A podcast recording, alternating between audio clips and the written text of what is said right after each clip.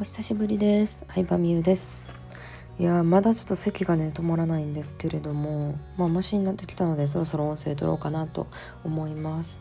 でスタイフをさずっとさ700回ぐらい続けてた日々ってほんまに充実してたなって思ってうんなんかねあの勉強方法について最近調べたんですよ YouTube で。そしたらまあお医者さんであのすごい、まあ、賢い人が勉強方法海外のまあ医師の資格とかも取ってるような人なんですけどどういう勉強方法がいいかって話をしてたんですねその人が。であのなんか人に教えるアウトプット中心の勉強をするといいっていう話をされてて。うん、でまあ副業とかさビジネスを始める人はさまあ教材買ったりとか新しいこといっぱい勉強することになると思うんですけどインプットじゃなくてそこでインプットした内容をこういうなんかスタイフやったりとかブログとかに発信するっていうのがほんまにいい。うん、私結構それをなんかやってたからそのなんか受験勉強とかは全然うまくいかんかったタイプなんですけどビジネスについては結構なんかアウトプットをするのをすごい意識してて、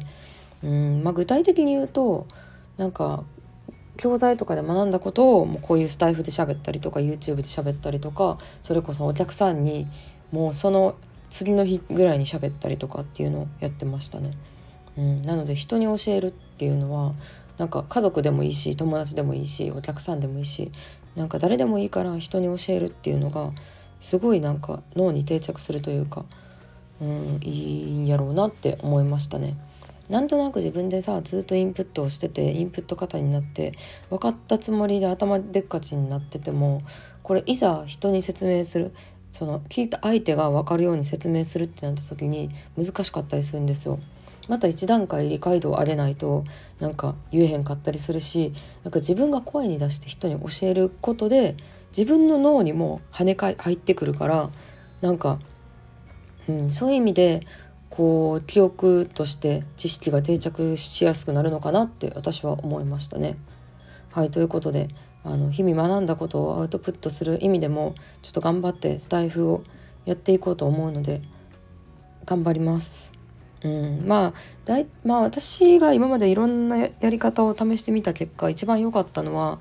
まあ、まとめて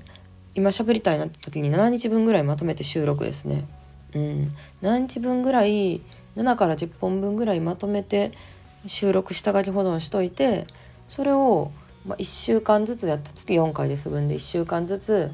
あの予約投稿するっていうやり方が、まあ、私のスタイルには一番あったのでそれで結構やってることが多いですね。まあ、デメリットとしてはリアルタイムな情報をお届けできないって感じなんですけどまあまあとはいえあんまりねその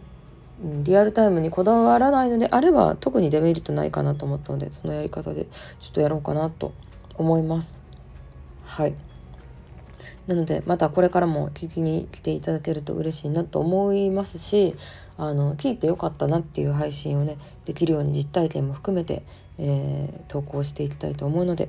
是非いいねコメントレターなどお待ちしております。いつも聞いてくださり本当にありがとうございます。ではでは。